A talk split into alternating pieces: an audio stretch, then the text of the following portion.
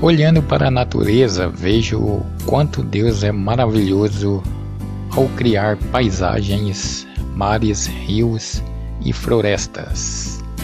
Deus é realmente incrível. A vida sempre foi um dom divino, por isso ame, preserve e conserve sua vida, a usando de boa índole.